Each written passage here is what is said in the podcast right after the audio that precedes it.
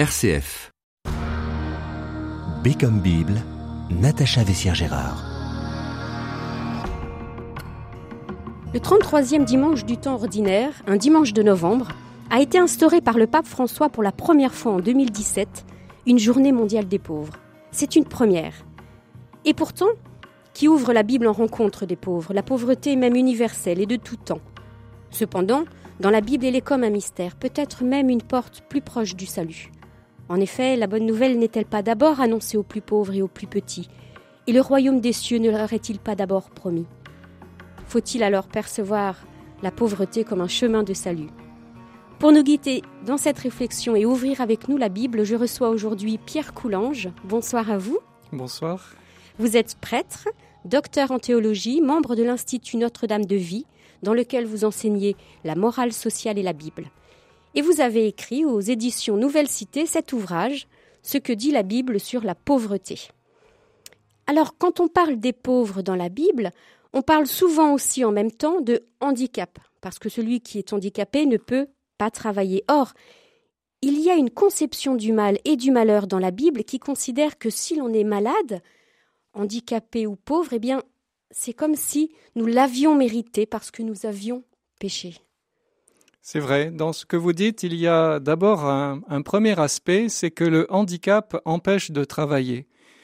Et on s'aperçoit dans le Moyen-Orient ancien que euh, ce sont les, les, aveugles, les estropiés, euh, les boiteux qui sont des mendiants parce qu'ils euh, dépendent de la générosité d'autrui ou de leur famille cette condition est regardée de haut par ceux qui, justement, ont eu la chance d'avoir un corps euh, en bonne santé et aussi des amis, une famille.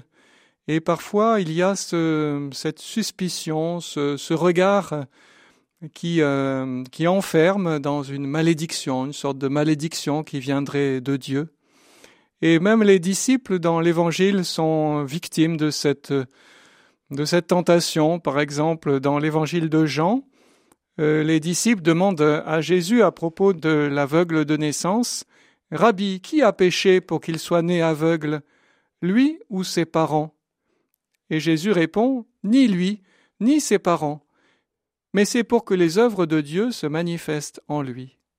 Alors c'est vrai qu'on a ici l'impression que c'est un sentiment assez généralisé, d'enfermer les, les, les, pauvres, les handicapés, les malades, les impotents dans une catégorie euh, de pécheurs. Il y a une, comme une, assimilation entre pauvres, pécheurs, euh, handicapés. D'ailleurs, l'accès au temple de Jérusalem était interdit aux personnes handicapées qui restaient sur le, sur le seuil. On lit ça chez Samuel. Aveugles et boiteux n'entreront pas dans la maison. Ça nous paraît aujourd'hui d'une très très grande violence et d'une très grande injustice. C'est vrai, ça paraît euh, cynique de refuser l'accès au temple justement à ceux qui auraient besoin de, prière. Et il y a euh, justement l'idée qu'ils ont été euh, déjà en quelque sorte condamnés ou maudits.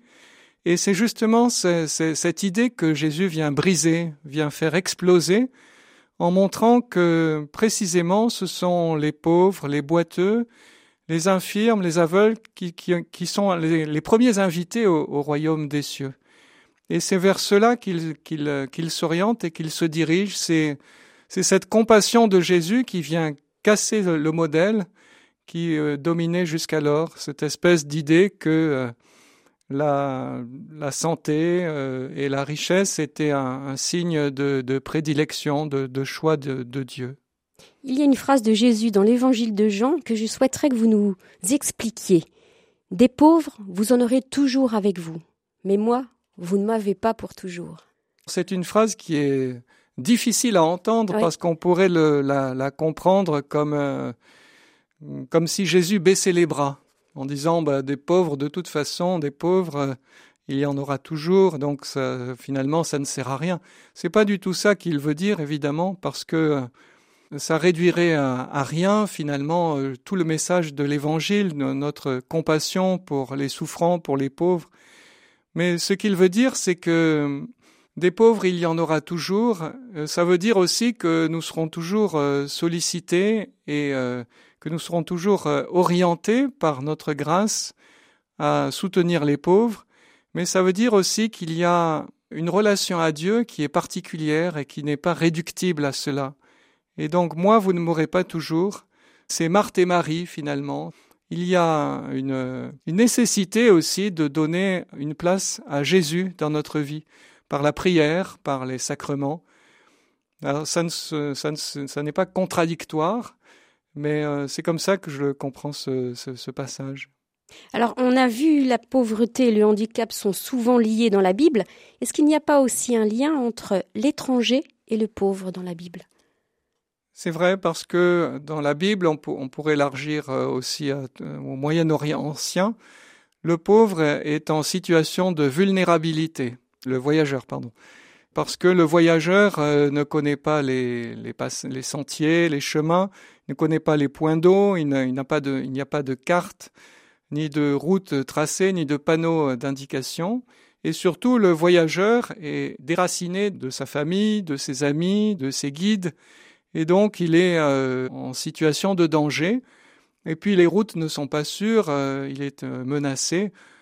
On trouve par exemple dans les règles d'hospitalité un écho de, cette vulnérabilité, par exemple lorsqu'Abraham accueille les, les hôtes qui se présentent à lui dans le chapitre 18 du livre de la Genèse, on voit qu'il est très attentif à ce qu'il ne manque de rien.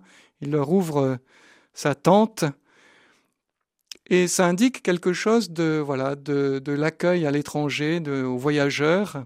On dirait aujourd'hui les migrants. Quant à la pauvreté, euh, Pierre Coulange, liée à la terre, liée au patrimoine transmis par ses pères dans la Bible, nous pouvons la comprendre grâce à une histoire qui est particulièrement marquante dans le livre des rois. C'est l'histoire tragique, n'est-ce pas Celle du roi Akab et de Naboth. Le roi était riche et convoitait la terre de Naboth, qui était lui un homme juste et pauvre.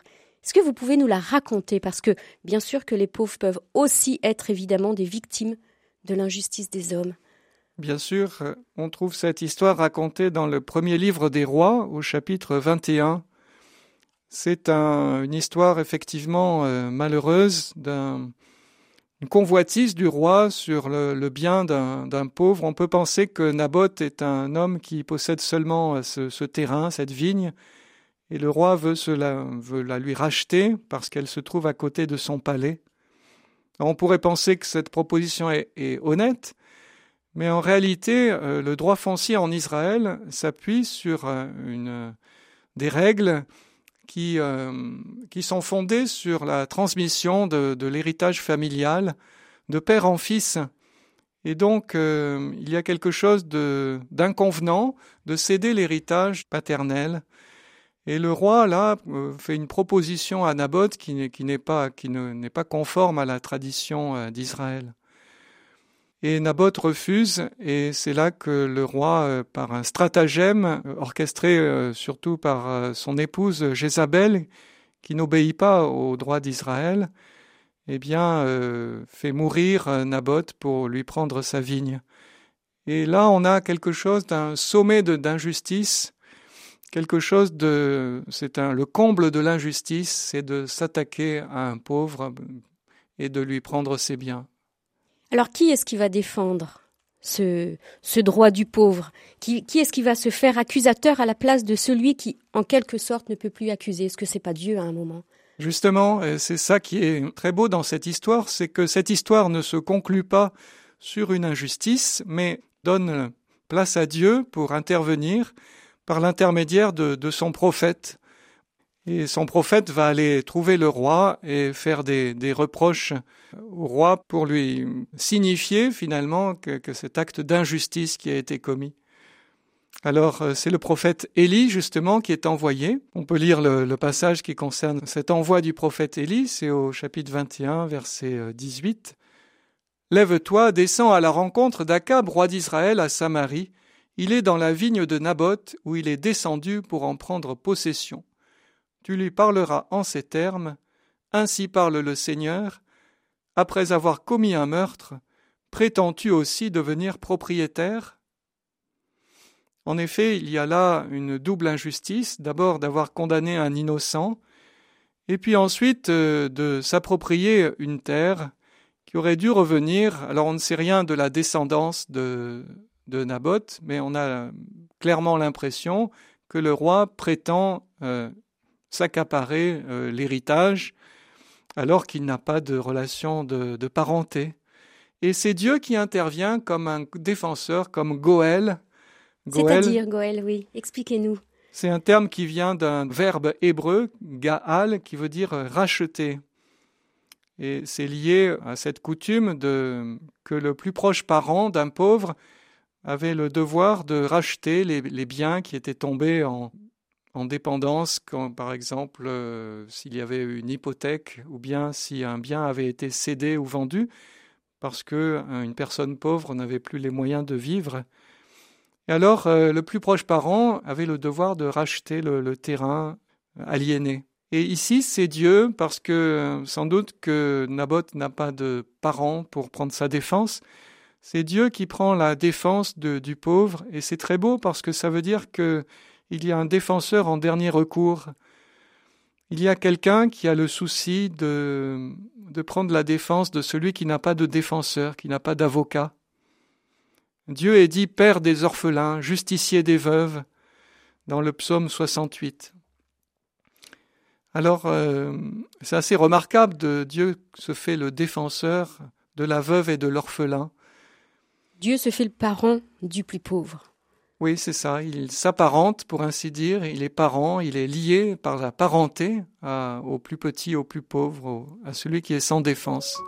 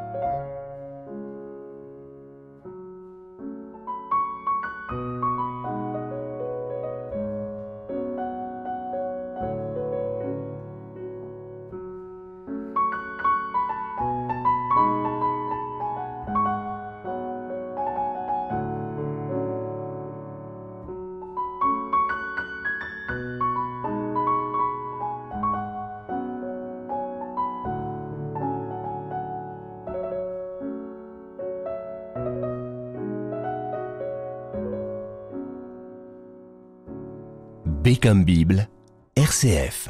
Avec vous, Pierre Coulange, nous évoquons la pauvreté dans la Bible. Or, au nombre des pauvres figurent les veuves. Les veuves pauvres de la Bible, elles sont nombreuses et elles semblent avoir quand même une place particulière, comme si elles étaient mises en avant et avaient quelque chose à nous apprendre. Mais tout d'abord, j'ai envie de vous demander, c'est quoi être veuve dans l'Orient ancien? Alors c'est vrai que s'il est question souvent des, des veuves dans la Bible, c'est parce que les veuves sont des personnes particulièrement exposées au danger et à la précarité. D'autant plus que dans l'Orient ancien, la veuve désigne la personne dont le mari est décédé et qui n'a pas de fils ou de beau-fils adulte pour l'entretenir, ni de beau-frère pour euh, s'unir à elle pour l'épouser. La loi du Lévira, en effet, prévoyait qu'en cas de veuvage, une femme ne reste pas seule, mais soit épousée par son beau-frère. Alors, lorsqu'il est question de veuves dans la Bible, c'est souvent pour euh, indiquer des cas de grande détresse, des cas d'isolement, de séparation de la famille d'origine, puisque lorsqu'une femme épousait un homme, elle se coupait, pour ainsi dire, des, liens de sa famille d'origine, et il n'y avait plus d'obligation d'entretenir les filles veuves. On trouve ça dans le livre du Lévitique au chapitre 22. Et donc, euh, c'est souvent, euh, lorsqu'il est question des veuves dans l'Ancien et le Nouveau Testament, c'est souvent pour désigner des cas de grande précarité. Et dans le Nouveau Testament, on se souvient aussi de l'épisode de la veuve pauvre chez Marc et de ses deux piécettes. Racontez-nous cet épisode et ce que nous apprend cette veuve. Oui, alors c'est un, très bel épisode biblique. Euh, il faut le resituer dans son contexte parce que lorsque Marc évoque cette euh, pauvre veuve qui met deux piécettes dans le trésor du temple, ce passage se situe entre euh, deux autres, l'un qui concerne les scribes qui sont drapés dans leurs beaux vêtements d'apparat, au chapitre 12 de l'évangile de Marc, et juste après, on a les disciples qui s'extasient devant la construction du, temple de Jérusalem, c'est au chapitre 13. Et ces deux grandeurs, les vêtements somptueux et les belles pierres du temple, sont relativisés par Jésus. Il les met en garde, il met en garde ses disciples, prenez garde aux scribes, et il euh, met en garde ses disciples par rapport au temple, il ne restera pas pierre sur pierre. Et finalement, la grandeur sociale des scribes et la grandeur euh, architecturale, on pourrait dire, du temple sont toutes les deux des illusions de, des vraies grandeurs. Et au centre, on a les deux piécettes de la veuve qui attestent là de la vraie grandeur, de ce qui est du tout qui est constitué par le don. Alors ce, passage est vraiment euh, très beau parce que ces deux piécettes pourraient faire sourire, pourraient paraître dérisoires. On sait quel était le budget. Le temple était encore en travaux à cette époque où Jésus l'a connu. Il y avait des, travaux euh, somptueux de, d'embellissement du temple. Alors deux piécettes de bronze euh, représentaient une somme finalement dérisoire. Vous dites que cette veuve a une liberté extraordinaire par rapport à l'argent. Effectivement, parce que euh, justement, si on tient compte de la condition des veuves, on pourrait dire qu'elle remet sa vie entre les mains de, Dieu. Elle fait un acte là de, confiance inouïe euh, qui attire justement l'attention de Jésus. Il vit une veuve pauvre qui mit deux piécettes, quelques centimes dans la traduction de la œcuménique de la Bible. Et euh, c'est vrai que Jésus a l'art de, considérer, de voir. Il regardait comment les gens mettaient l'argent dans le tronc. Comment? C'est le comment qui est important, c'est ça? C'est ça, c'est ça. Parce que il y a une manière qui peut être désinvolte de mettre de l'argent dans le tronc, ou bien d'une manière ostentatoire pour se faire bien voir. Et puis cette, cette pauvre veuve, peut-être, elle met ses piécettes euh, comme euh, d'une manière peut-être dissimulée, parce que peut-être elle craint le regard ou les moqueries ou les railleries de, de, de, ceux qui mettent beaucoup d'argent. Mais elle a une, liberté effectivement par le fait qu'elle euh, elle s'abandonne complètement, elle, elle, remet sa vie pour ainsi dire. Et que dit la Bible de l'aumône dans le livre de Tobie? Oui, alors dans le livre de Tobie, nous avons une réflexion euh, magnifique sur euh, l'aumône, puisque l'aumône, la, pratique de l'aumône, et c'est une manière pour lui de signifier que donner une aumône, c'est se constituer un trésor dans le ciel. C'est la première fois qu'on a cette idée-là. Oui, effectivement, dans la Bible, c'est la, la, première fois. On retrouve cette, cette idée euh, d'autres fois, notamment dans, dans l'Évangile. Mais euh, cette idée de l'aumône comme un trésor est quelque chose qui peut nous faire réfléchir aussi parce que souvent on se dit, on raisonne de manière un peu euh, horizontale parfois. Euh, si je donne de l'argent à quelqu'un, je vais me dire mais qu'est-ce qu'il va en faire? Mais je ne pense pas que c'est un acte qui a une valeur spirituelle et donc qui nous ramène à quelque chose qui a rapport avec les réalités célestes. Et l'aumône, c'est un acte pour honorer le Seigneur aussi parce que le Seigneur euh, a le souci, justement, on l'a dit, euh, il a le souci des plus pauvres, il est leur défenseur, et il est honoré chaque fois que l'on prête attention à, un faible, à, un miséreux. On lit notamment dans le livre de Tobie Ceux qui font l'aumône seront rassasiés de vie. C'est une source de joie que de donner Effectivement, ce, ce rassasiement de vie peut faire penser à, on peut l'interpréter soit comme une bénédiction euh, en ce temps présent, comme euh, si euh, Dieu, évidemment, nous récompensait immédiatement de cette générosité. Si on l'interprète à la lumière de l'Évangile, on peut penser aussi à une bénédiction qui a rapport avec le royaume des cieux, C'est-à-dire que bah, Dieu tient compte de, bah, de tous nos gestes de, de bonté, de, de miséricorde, parce que la miséricorde est un attribut de Dieu aussi. Et donc chaque fois qu'on accomplit un acte d'aumône, on se rapproche de Dieu, on se fait semblable au Créateur, lui qui est miséricordieux. C'est une manière d'imiter Dieu, de nous rapprocher de lui. Dans les évangiles, dans celui de Matthieu, on trouve cette parole de Jésus. Mais quand tu fais l'aumône, que ta main gauche ne sache pas ce que fait ta droite, afin que ton aumône se fasse en secret, et ton Père qui voit dans le secret te le rendra. C'est un, très beau texte. Alors on pourrait se demander ce que vient faire la main gauche. Comment, comment une main peut ignorer quelque chose? Il y a là peut-être une allusion à, à ce qui est public et à ce qui est privé. Certainement, on peut y voir quelques allusions aussi à la manière dont les pharisiens pratiquaient l'aumône, puisqu'il était euh, de coutume à, l'époque de Jésus de montrer ce que l'on faisait de bien, parce que ça avait une signification sociale, ça pouvait aussi euh, partir d'un bon sentiment, de, faire en sorte que la société soit plus vertueuse. Alors il était de bon goût de montrer ce que l'on faisait de bien, de, et donc, quand on pratiquait l'aumône, eh bien, il fallait le faire euh, visiblement, publiquement. Tandis que si ma main gauche ignore ce que fait ma main droite, ça veut dire que c'est comme quand je prie dans le secret. C'est quelque chose qui est, que je fais gratuitement, uniquement pour, pour Dieu, pour être connu de Dieu et non pas des hommes. il y a là une gratuité qui euh, qualifie l'aumône, qui lui donne une dimension euh, surnaturelle et du coup, l'aumône prend une valeur euh, éminente, on pourrait dire, par rapport au royaume, parce que elle est accomplie pour être agréable à Dieu et non pas pour être bien vue des hommes.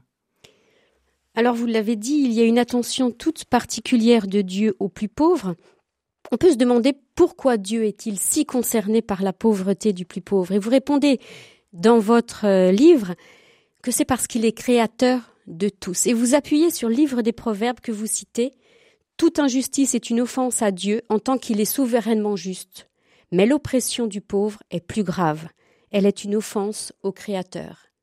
Pourquoi, Pierre Coulange, l'oppression du pauvre est la plus grave en ce qu'elle offense le Créateur Effectivement, on pourrait se demander comment est-ce qu'on passe d'une faute profane à une faute religieuse, puisque c'est un peu ça. Euh, quel rapport y a-t-il entre euh, bah, l'attitude ordinaire et la relation à Dieu? Et donc c'est là qu'on voit justement la proximité entre Dieu et les petits et les pauvres. Il y a quelque chose qui est, qui est assez euh, étonnant. Vous savez que le livre des Proverbes, c'est, là où on trouve les textes les plus anciens de la Bible. Donc c'est des textes qui pourraient remonter à l'époque royale pour certains d'entre eux. Et ils expriment une conviction que euh, l'oppression du, faible outrage le Créateur. C'est le proverbe 14, 31, par exemple. Cette idée que hum, la faute profane devient faute religieuse en raison du fait que Dieu est le créateur euh, du, du, plus petit. Et on le comprend bien quand, si on prend une métaphore, par exemple, un artiste dont on dirait, euh, si on visite un vernissage, puis on, on passe d'un tableau à l'autre, puis si euh, l'artiste est là qui observe les gens qui visitent. Puis si on dit, voilà, bah, cette œuvre, elle me plaît pas, euh, elle est pas belle, elle est ridicule, l'artiste va, va être, euh, va, va pas accueillir ce, ce jugement. Il va en être meurtri, oui. Il va être blessé parce que pour lui, bah, c'est lui qui l'a fait. C'est lui qui l'a fait ce tableau. Eh bien, pour le Créateur, c'est lui qui est à l'origine de tous. Et puis, il y a des hommes et des femmes ben, qui ont été blessés dans la vie, qui ont eu des accidents qui, ou des maladies qui les ont rendus euh, infirmes. Mais l'amour de Dieu pour ces créatures ne, change pas. C'est comme l'amour d'une mère ou des parents pour un enfant. Et alors, euh, le fait de tirer parti de la faiblesse de, de, l'un ou l'autre pour l'exploiter ou pour se moquer de lui, ben ça c'est quelque chose qui est euh, intolérable pour le Créateur. Et on comprend que le lien se situe à ce niveau-là, ce lien du Créateur à sa créature, parce qu'il est concerné par tous, c'est lui qui les a faits. Un créateur, et vous avez dit comme, euh, comme un père pour ses enfants. Donc c'est aussi la paternité de Dieu qui se reconnaît dans l'attention bienveillante euh, auprès des plus pauvres. Oui, c'est exactement ça. C'est cette paternité de Dieu qui fait qu'il est saisi aux entrailles lorsque l'un de ses enfants traverse une période de, de difficulté, une période douloureuse.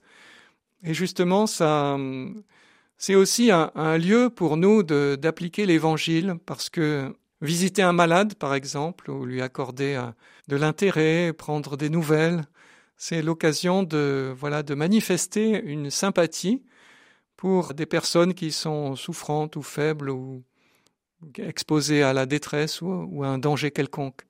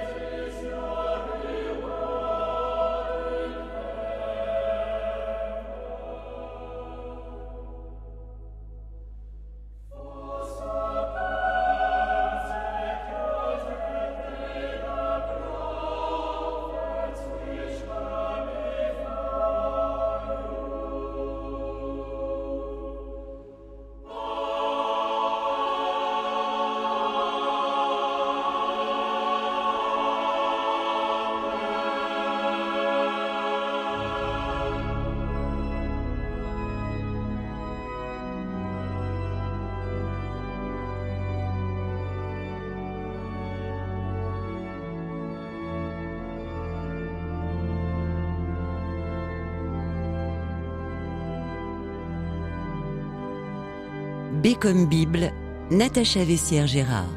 Nous sommes ensemble, Pierre Coulange, pour parler de la pauvreté des pauvres dans la Bible. Alors, nous avons vu le lien entre la pauvreté et le handicap, nous avons vu aussi quelques lois d'Israël protectrices envers les pauvres, on a vu les figures euh, toutes particulières des veuves pauvres de la Bible, on a vu la valeur de l'aumône aussi, et puis nous avons lu que toute offense aux plus pauvres est une offense au Créateur. Voyons maintenant comment Dieu se fait réconfort des pauvres dans la Bible. Parce que quand même, les, amis de Dieu rencontrent des épreuves. On le voit par exemple avec Élie. On est loin de la prospérité pensée comme une récompense de Dieu. Élie, c'était le seul prophète resté fidèle à Dieu. Et ce qui lui arrive, c'est quand même plutôt le désespoir et la pauvreté, n'est-ce pas? Racontez-nous. Absolument, oui, c'est un très bel exemple d'homme persécuté, puisque Élie, en effet, c'est ce prophète du royaume du Nord qui, euh, qui est seul resté fidèle à, Dieu, au Dieu d'Israël, tandis que tous les autres, d'autres prophètes sont là, mais euh, ils se sont euh, soumis à, d'autres divinités païennes d'origine du Nord, du, Liban, sur, le, territoire de la Phénicie. À, à l'époque, il n'y a pas encore le Liban. Ça correspondrait au Liban actuel. Donc des divinités païennes et euh, le prophète Élie est persécuté, il est poursuivi, il s'enfuit au désert et euh, il est seul contre toute une armée qui le poursuit et, il s'effondre d'épuisement sous un genet. Il n'entrevoit plus d'autres perspectives que la mort. Et c'est vraiment là, dans le livre des rois, qu'on trouve ce récit au chapitre 19, une expérience extrême de désespoir et de pauvreté. Et Dieu sait si autour de nous on en voit, on en rencontre des, personnes qui sont au bord du désespoir. Et c'est un texte qui nous est bon de, de relire parce que euh, Élie est un fidèle, un ami de Dieu, et on ne comprend pas qu'il soit éprouvé à l'extrême, euh, jusque dans les profondeurs de son, de son âme. Lui qui apparaissait comme un héros, comme quelqu'un de fort. Est-ce que Dieu le laisse tomber? Non, alors justement, le récit lui-même euh, raconte que le prophète Élie est un, sous un jeûner, il demande la mort, il dit Je n'en peux plus maintenant, Seigneur, prends ma vie, car je ne vaux pas mieux que mes pères. Mais quand il n'y a plus d'issue, alors, euh, eh bien, euh, Dieu se souvient de son prophète, il lui envoie un ange qui le touche et qui lui donne à manger. Lève-toi et mange. Il regarda à son chevet, il y avait une galette cuite sur des pierres chauffées et une cruche d'eau. Alors on pourrait dire ici que il y a un secours euh, évidemment euh, providentiel qui est, accordé par Dieu à son prophète, qui va lui permettre de, sauver sa vie, parce qu'il va pouvoir se lever, repartir et échapper à, à tous ses poursuivants. C'est une leçon d'espérance euh, extraordinaire, parce que cette pauvreté qui est manifestée par le dénuement et l'insécurité débouche sur une nouvelle espérance, un élan qui, un élan de salut. Et c'est emblématique un peu de toutes ces conditions extrêmes qui sont entendues, qui sont entendues par Dieu. Et alors, il me semble que vous allez même presque plus loin puisque vous dites qu'il y a comme une ressource cachée dans toute expérience de la faiblesse. Vous prenez l'exemple de Saint Paul à qui le Seigneur répond dans la deuxième épître aux Corinthiens Ma grâce te suffit, ma puissance donne toute sa mesure dans la faiblesse. Ce qui fera d'ailleurs dire à Saint Paul Lorsque je suis faible, c'est alors que je suis fort. C'est un grand mystère, ça. Effectivement, c'est euh, une affirmation. Cette affirmation, ma grâce te suffit, pourrait nous, nous surprendre. On trouve ça dans la deuxième épître aux Corinthiens. C'est une bien étrange réalité qui peut nous faire réfléchir sur le mystère de la souffrance, de la pauvreté, de la dépendance. Et aussi, ça affirme une vérité essentielle pour notre sujet, en montrant comment peut-être la pauvreté contient en elle-même une lumière pour notre temps, lorsqu'elle est vécue dans, sous la lumière du Christ. Paul a expérimenté effectivement sa faiblesse, sa pauvreté. Il avait euh, probablement un mauvais caractère et puis euh, il a été euh, soumis à des persécutions de toutes sortes. Il a demandé que le Seigneur lui enlève l'écharde qu'il avait dans la chair. Alors on ne sait pas très bien de quoi il s'agit. Peut-être une difficulté, une infirmité, une maladie humiliante. Et c'est là que le Seigneur lui répond Ma grâce te suffit. Et donc, ton écharde, tu te la gardes, mais par contre, euh, je suis avec toi, je ne te laisse pas tomber, et ma grâce est suffisante. On trouve aussi des réflexions analogues chez saint Thomas d'Aquin quand il parle de la passion de Jésus, où il dit que c'est justement au moment où Jésus est impuissant, souffrant, dépouillé, exposé aux moqueries de tous, qu'il sauve le monde. C'est là qu'il est le plus sauveur. C'est là qu'il est le plus puissant, on pourrait dire il y a une antinomie, euh, une, un paradoxe de la faiblesse et de la force. Ce qui est faiblesse de Dieu est plus fort que les hommes, dit encore Saint Paul dans la première épître aux Corinthiens. Est-ce que c'est aussi peut-être pour ça que la bonne nouvelle est annoncée avant tout pour les pauvres, que ce soit chez Isaïe ou dans les évangiles? Parce que évangile, ça signifie bonne nouvelle hein, en grec, c'est ça? Oui, c'est ça. Évangile veut dire en grec bonne nouvelle, euangelion, bonne nouvelle. Et donc dans Isaïe au chapitre 61, on lit L'Esprit du Seigneur Dieu est sur moi. Le Seigneur en effet a fait de moi un Messie, il m'a envoyé porter joyeux messages aux humiliés, penser ceux qui ont le cœur brisé, proclamer aux captifs l'évasion, aux prisonniers l'éblouissement. On les appellera térébinthe de la justice, plantation du Seigneur, destinée à manifester sa splendeur. Donc cette bonne nouvelle annoncée aux pauvres. Exactement. Euh, Pourquoi à eux d'abord? Oui, alors c'est, c'est un passage d'Isaïe qui est cité par euh, Jésus dans les évangiles de Matthieu et Luc, qui est absolument remarquable parce que il contient des expressions comme térébinthe de justice, des expressions qui évoquent euh, une bénédiction, une miséricorde, quelque chose qui est tout à fait neuf. Et ça, on n'a pas de parallèle. Euh, en tout cas, cette évocation d'Isaïe 61, on n'en trouve la clé que plus tard. Ça reste très énigmatique. Ça, ça trouve sens dans la bouche de Jésus quand il reprend ces paroles à la synagogue de Nazareth, par exemple dans l'évangile de Luc. L'Esprit du Seigneur est sur moi, etc., pour annoncer la bonne nouvelle aux pauvres. Ça attire l'attention sur les pauvres. Pourquoi? Annoncer la bonne nouvelle aux pauvres Peut-être parce que justement, dans le cœur de pauvres, il y a une, attente, une attention, une espérance, une vie euh, qu'il nous faut entretenir nous-mêmes dans, notre propre vie, dans notre cœur, dans, notre manière d'être, quelque chose que, voilà, qui est propre à, la pauvreté, peut-être à une attente, à un manque. Alors Matthieu rapporte dans son évangile que Jean-Baptiste était en prison et qu'il envoie ses disciples demander à Jésus s'il est vraiment le Messie attendu. Et Jésus répond Allez rapporter à Jean ce que vous entendez et voyez. Les aveugles retrouvent la vue et les boiteux marchent droit. Les lépreux sont purifiés et les sourds entendent. Les morts ressuscitent et la bonne nouvelle est annoncée aux pauvres. C'est curieux, ça, quand même, Pierre Coulange, que Jésus ne réponde pas en disant Je suis le Messie, mais répond par quoi? Par cette liste d'actes en faveur des pauvres, c'est ça? Qu'est-ce que ça veut dire, ça? Oui, je trouve que ce passage est bouleversant parce que on imagine Jean-Baptiste qui est euh, emprisonné, qui pourrait avoir peut-être des doutes sur euh, sa propre mission, sur sa vocation, parce que sa, mission d'annonciateur, de précurseur, semble se terminer par un échec finalement. Il se retrouve derrière les barreaux. Est-ce que c'est ça la récompense du Seigneur? Il se peut qu'il soit assailli par une angoisse, un doute, est-ce que c'était bien lui, le Messie? Est-ce que je ne me suis pas trompé? Alors il envoie des messagers pour demander au Seigneur une confirmation, un signe. Et Jésus ne répond pas directement, il répond par euh, d'autres signes. Allez annoncer à Jean, euh, les aveugles voient, les boîtes marches, etc. Et la bonne nouvelle est annoncée aux pauvres. Et on retrouve ici les versets d'Isaïe 61 des versets que justement qui, qui étaient à cette époque euh, très populaires et très célèbres. Et ça suffit certainement à Jean-Baptiste pour identifier clairement Jésus comme le Messie, parce que ce sont des paroles qui prennent sens, qui correspondent, qui, euh, qui indiquent exactement qui est Jésus, c'est le Messie.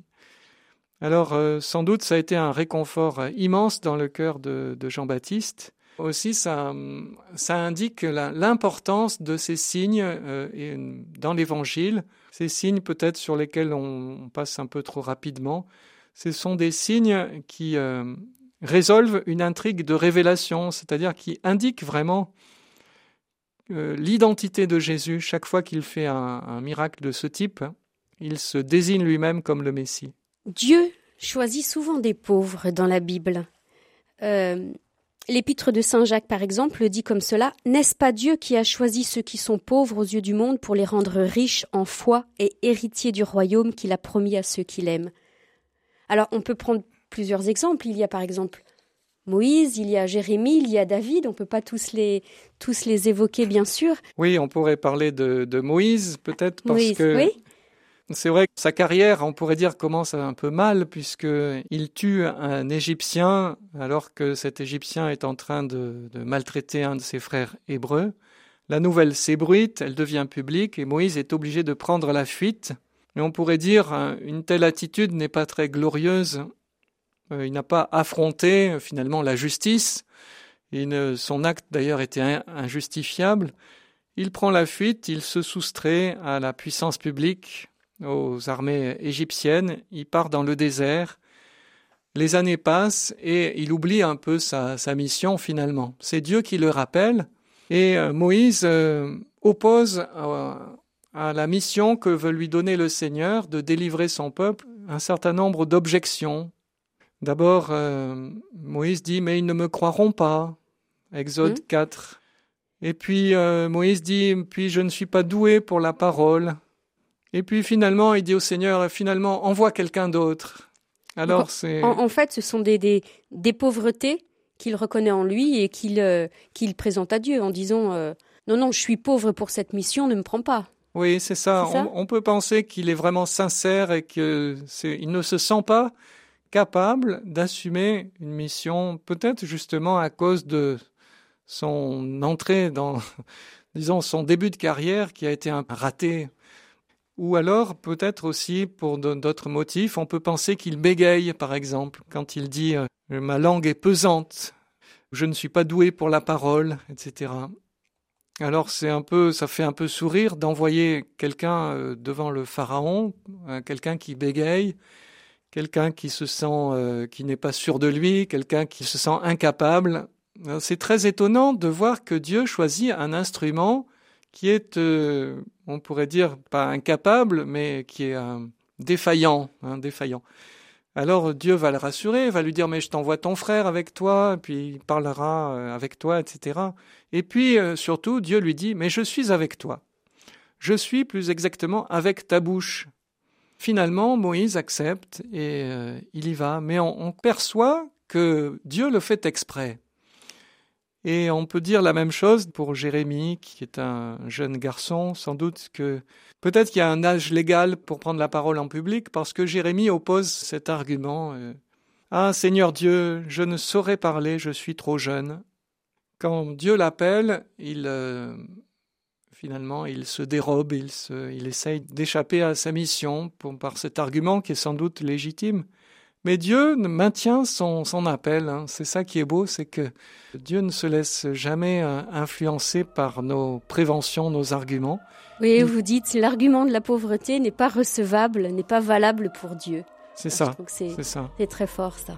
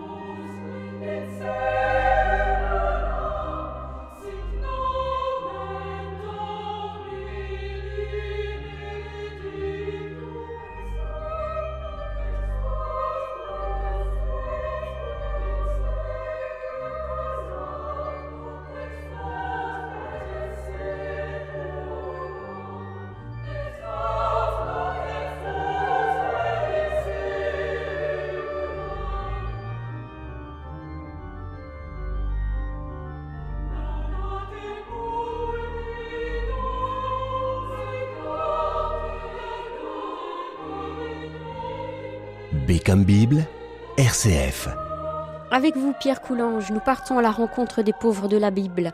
Et à travers eux, ce sont plusieurs formes de pauvreté que l'on découvre, que l'on reconnaît. La pauvreté matérielle, bien sûr, économique, la pauvreté de ceux qui n'ont plus de famille, celle du handicap ou bien encore euh, celle de l'épreuve de la faiblesse. Dieu non seulement console les pauvres et s'en fait le défenseur après en avoir été le créateur bienveillant, mais on lit également dans la Bible, notamment dans le Nouveau Testament, cette formule Bienheureux les pauvres, est-ce que là quand même ce n'est pas aller un peu trop loin? Est-ce que cette parole ne, peut pas paraître scandaleuse? Bienheureux les pauvres. C'est vrai que le, serment sur la montagne euh, peut apparaître euh, choquant, voire cynique, parce que Jésus renverse les catégories en, plaçant la, en proclamant la béatitude des pauvres, des persécutés, de ceux qui pleurent, ce qui paraît quand même euh, assez contradictoire. Est-ce qu'on oserait dire, cela euh, à, quelqu'un qu'on a en face de soi, en face d'un affamé, en face d'un souffrant? Alors, ce qui est important, c'est de, regarder que déjà, entre l'évangile de Matthieu et celui de Luc, il y a une petite différence. Chez Matthieu, nous avons l'affirmation suivante Heureux les pauvres de cœur, le royaume des cieux est à eux. Tandis que chez Luc, Jésus s'adresse à ses disciples. Levant les yeux sur ses disciples, Jésus dit Heureux vous les pauvres, le royaume de Dieu est à vous. Donc chez Matthieu, on a la pauvreté de cœur. Voilà, c'est ça qu'il faut euh, bien expliquer. La pauvreté du cœur désigne euh, probablement une, une pauvreté, une disposition que l'on cultive par rapport à autrui et par rapport à Dieu ce que l'on appelle dans l'Ancien Testament les anawim. Ce qui veut dire, euh, anawim, ça veut dire le. Anaou, en hébreu, c'est le pauvre, là c'est le pluriel, ces humbles fidèles au Seigneur qui attendent la venue du Messie. Les anawim de l'Ancien Testament sont surtout mentionnés dans les psaumes, mais euh, il faut euh, tenir ensemble la pauvreté matérielle et cette pauvreté du cœur, la pauvreté spirituelle, parce que Anawim peut désigner aussi toute forme de pauvreté matérielle. En tout cas, dans le livre de Sophonie, il y a cette, attente, ce sont des pauvres qui attendent la venue du Seigneur. Par exemple, dans Sophonie au chapitre 3, Je maintiendrai au milieu de toi un reste de gens humbles et pauvres, ils chercheront refuge dans le nom du Seigneur. Et ça évoque un peu tous, ces gens qui attendent la, venue du Christ, comme euh, Siméon et Anne dans le Nouveau Testament. Donc ces gens fidèles. Dans, la, version de Luc. Oui, c'est ça, dans la version de Luc, c'est plutôt une pauvreté qui est celle des moyens de la mission, c'est ça? Oui. Qui s'adresse aux disciples? Exactement. Euh, dans l'évangile de Luc, on n'a pas les pauvres de cœur, on a les pauvres tout court. Bien heureux, vous, les pauvres. Et donc, euh, on pourrait penser à la mission, à la pauvreté dans la mission, comme vous dites, parce que euh, Jésus s'adresse à, à, ses disciples. Euh, pauvreté dans les moyens, pauvreté en esprit, probablement aussi, une certaine pauvreté matérielle. Peut-être aussi, on peut y voir ici les conseils évangéliques de pauvreté. C'est comme ça que l'Église a reçu ses béatitudes pour euh, une, comme une invitation à une certaine sobriété de vie, à une certaine retenue par rapport aux, moyens que nous propose le, monde contemporain. C'est ce que l'on retrouve chez Luc, n'est-ce pas? Ne prenez rien pour la route, ni bâton, ni sac, ni pain, ni argent, n'ayez pas chacun de tunique. Dans quelque maison que vous entriez, demeurez-y. C'est de là que vous repartirez. Si l'on ne vous accueille pas, en quittant cette ville, secouez la poussière de vos pieds, ils partirent et allèrent de village en village annonçant la bonne nouvelle et faisant partout des guérisons. C'est une demande de sobriété de la part euh, de l'Église primitive d'une part, c'est ça? Je crois que Jésus recommande que ses disciples apportent la preuve de leur foi en la providence divine et que donc s'ils s'encombraient de trop de, de, moyens matériels pour partir en voyage et en mission, ce serait un contre-témoignage, c'est-à-dire que ça, ça, ça, ne ça, ne montrerait pas explicitement qu'ils croient en, la providence de Dieu. C'est pour ça que Jésus leur dit observez les lys, ils ne filent ni notice. Et je vous le dis, Salomon lui-même, dans toute sa gloire, n'a jamais été vêtu comme l'un d'eux. Alors c'est l'idée que bah, si Dieu habille les fleurs des champs, alors combien plus, c'est un argument a fortiori, combien plus, et il se préoccupera aussi de vous. C'est un argument pour provoquer la foi. C'est pour ça qu'il leur dit aussi les renards ont des terriers et les oiseaux du ciel des nids, mais le Fils de l'homme, lui, n'a pas où reposer la tête. Alors donc c'est pour dire, eh bien, il y a quelque chose, donc c'est un appel à la, à la sobriété dans les moyens pour être un témoignage par rapport à la foi, à l'espérance en Dieu. Et qu'en fait l'Église aujourd'hui de cette demande de sobriété? Alors ici, évidemment, on pourrait penser à la belle encyclique du pape François, la Laudato aussi, parce qu'il il recommande à tous les chrétiens, euh, c'est justement de, de choisir un mode de vie qui soit cohérent, conforme au conseil évangélique, conseil évangélique de, de pauvreté, c'est-à-dire euh, vous le savez bien, la société dans laquelle nous vivons nous sollicite constamment pour euh, changer de voiture, pour avoir du matériel euh, performant, euh, avoir toutes sortes de, biens matériels, informatiques, etc. Donc si on suit toutes ces sollicitations, bah, ça veut dire qu'on consacre un budget considérable, mais ça veut dire qu'on vit constamment dans le matériel, alors que le, L'encyclique, justement, Laudato aussi, nous appelle à revenir à un mode de vie qui soit fait d'une certaine pauvreté, de sobriété dans les moyens, justement pour remettre Dieu au centre, pour euh, lui redonner la place, pour aussi faire droit à tous les malheureux, les indigents qui vivent autour de nous. Et donc, euh, c'est important de se dire que ce n'est pas seulement les religieux et les consacrés qui sont appelés à vivre la pauvreté, mais c'est aussi tous les chrétiens, tous les baptisés qui doivent euh, aussi tenir compte des conseils évangéliques et donc euh, prêter une certaine attention à ces textes de l'Évangile, à cette béatitude, parce que ça libère, ça, donne une joie aussi de savoir se, passer de, moyens matériels euh, complexes.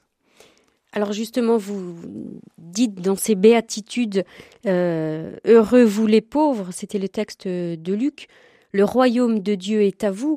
Et vous dites que cette promesse du royaume de Dieu était déjà dans l'Ancien Testament avec le psaume 113. Alors on peut revenir dessus. Il dit cela Qui ressemble au Seigneur notre Dieu? Il siège tout en haut et regarde tout en bas les cieux et la terre. Il relève le faible de la poussière, il tire le pauvre du tas d'ordures. Dieu, c'est celui qui est en haut et qui a un regard perçant sur le plus bas. Oui, il y a euh, ce, texte, ce psaume 113 est, magnifique parce qu'il rassemble en quelques versets euh, tout ce mystère de la vraie grandeur de Dieu. Avec cette question, euh, disons, de, initiale, qui, qui ressemble au Seigneur notre Dieu? Avec une réponse implicite, mais personne ne ressemble au Seigneur notre Dieu. Personne n'est capable de siéger à la fois en haut et en bas. Et c'est ce que fait Dieu lui, son, sa grandeur est si haute, si incomparable, qu'il prête attention au tout petit, à celui qui est assis sur la poussière, sur l'ordure. Il y a quelque chose d'une verticalité qui est évoquée dans, ce psaume, quelque chose de, bouleversant et, de très étonnant. C'est pour souligner une, forme de transcendance, d'ailleurs, qui est, qui est assez peu étudiée dans, dans théologie biblique, cette transcendance de Dieu qui se manifeste dans son abaissement. Et voilà la vraie grandeur. La vraie grandeur, c'est d'être capable de tendre la main, de siéger tout en haut et de regarder tout en bas. Donc cette extrême distance est franchie par Dieu en une seconde. Il tend la main et il saisit le pauvre qui, gît sur la poussière. Vous l'écrivez ainsi. La grandeur propre et spécifique à Dieu est justement de supprimer la distance entre le grand et le petit, précisément parce qu'il est infiniment grand. Effectivement, c'est Christian Bobin a évoqué aussi ce thème dans son ouvrage Le très bas, qui est un titre un peu provoquant, mais pour exprimer aussi cette capacité de Dieu à descendre. Dieu, lui, n'a pas peur de se salir les mains, de se compromettre. Et euh, c'est un peu comme le bon samaritain de l'Évangile qui n'a pas peur de se salir les mains, de toucher un, un homme blessé qui saigne sans doute, alors que le prêtre et le lévite passent à distance pour ne pas euh, contracter une impureté euh, rituelle. Mais le samaritain, lui, le bon samaritain, s'approche et euh, il exprime quelque chose de, voilà, une vraie compassion, une vraie grandeur, quelque chose de, grand, de beau. Et voilà ce à quoi nous appelle l'Évangile, justement, c'est il, se, il nous invite à, sortir de nous-mêmes et euh, justement à descendre, à descendre vers les périphéries, dirait le pape François. Pour conclure, Pierre Coulange, est-ce qu'on peut dire que la pauvreté est un mystère Ah, ça c'est sûr. La pauvreté est un mystère. C'est peut-être aussi un, un, chemin pour nous. C'est un, un mystère d'abord parce que elle prend de, nouvelles formes constamment. Elle, euh, elle, est multiforme, on pourrait dire. Elle est dissimulée, elle est cachée. Mais en même temps, euh, c'est un chemin parce que la pauvreté est un chemin de bonheur. On le voit dans la vie consacrée, par exemple. les religieux et religieuses qui vivent euh, la pauvreté ont une joie à la vivre et en, sont témoins. C'est une manière de témoigner du royaume. Et alors, euh, nous pouvons le faire, nous aussi, évidemment, selon notre état de vie, bien sûr, pas de la même manière, mais selon notre état de vie, bon, essayer de, vivre parfois dans, de retrouver les joies simples, par exemple, une belle promenade en, en forêt, ou bien une, euh, voilà, de, d'aller rencontrer un parent, quelqu'un d'isolé, quelqu'un. Donc c'est une manière de rendre hommage à la pauvreté et aussi de, de nous faire euh, serviteurs de nos frères. Un grand merci à vous, Pierre Coulange, de nous avoir accompagnés dans cette lecture de la pauvreté dans la Bible, dans la rencontre des pauvres aussi que nous sommes ou que nous avons aussi à être.